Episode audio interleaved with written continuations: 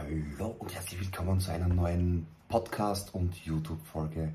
Wie werde ich im Internet sichtbar? Ja, heute geht es um das Thema, wie möchte ich erreichbar sein oder naja, wie möchtest du erreichbar sein? Ja? Meine Spitzenzeiten liegen wirklich bei drei Anrufe in Abwesenheit, während ich ein Telefonat führte. Ja, das ist absolut sinnlos. Ja. Du darfst deine Kunden gerne informieren, wie du erreichbar sein möchtest und ja, was sie auch machen können, wenn sie dich mal zum Beispiel telefonisch nicht erreichen können.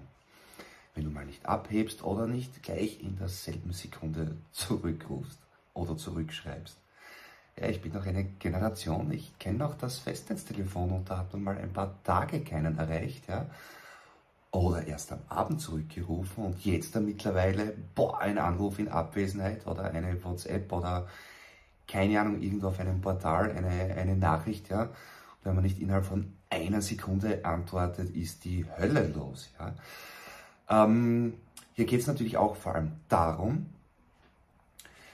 natürlich macht es Sinn oder ist der Sinn deines Online-Auftritts, dass du gefunden wirst, dass du kontaktiert werden kannst, ja und überleg dir allerdings da sehr genau, welche Kontaktmöglichkeiten du verwendest.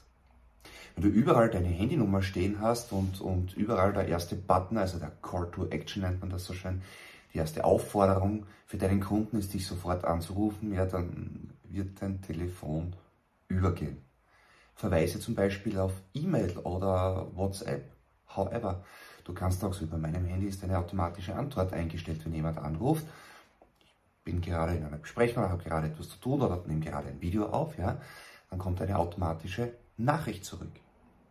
Ich habe auch bei so ziemlich allen Plattformen die E-Mail-Benachrichtigung aktiviert. Somit muss ich erst selektiv die jeweilige Plattform aufrufen, sobald dort irgendeine Interaktion stattfindet und ich muss da nicht mehr 20 Mal am Tag reinschauen. Ja. Ich schaue mir, sobald ich Zeit habe, meine E-Mail-Benachrichtigungen durch und sobald da was dabei ist, wo ich interagieren soll, kann oder antworten kann, dann schaue ich mir genau das an. Ja? Und den Rest plane ich mir für einmal am Tag, meistens am Abend oder in der Früh, einmal am Tag, äh, ein kurzes Zeitfenster, wo ich dann diese Benachrichtigungen alle durchgehe. Du kannst und sollst natürlich bei vielen Plattformen dabei sein, musst allerdings wirklich nur in der in den seltensten Fällen wirklich überall reagieren. Und ja, auch wenn das Telefon immer läutet oder läuten sollte, ja, es gibt auch noch eine Mobilbox. Und ja, sag deinen Kunden ruhig auch, sie dürfen dir auch gerne eine Nachricht schicken, wie auch immer, ja, um welches Thema das es geht und dass sie einen ausführlicheren Inhalt haben möchten oder ein ausführlicheres Gespräch dazu haben möchten. Oder vielleicht sogar rufst du zurück und machst gleich einen Termin aus.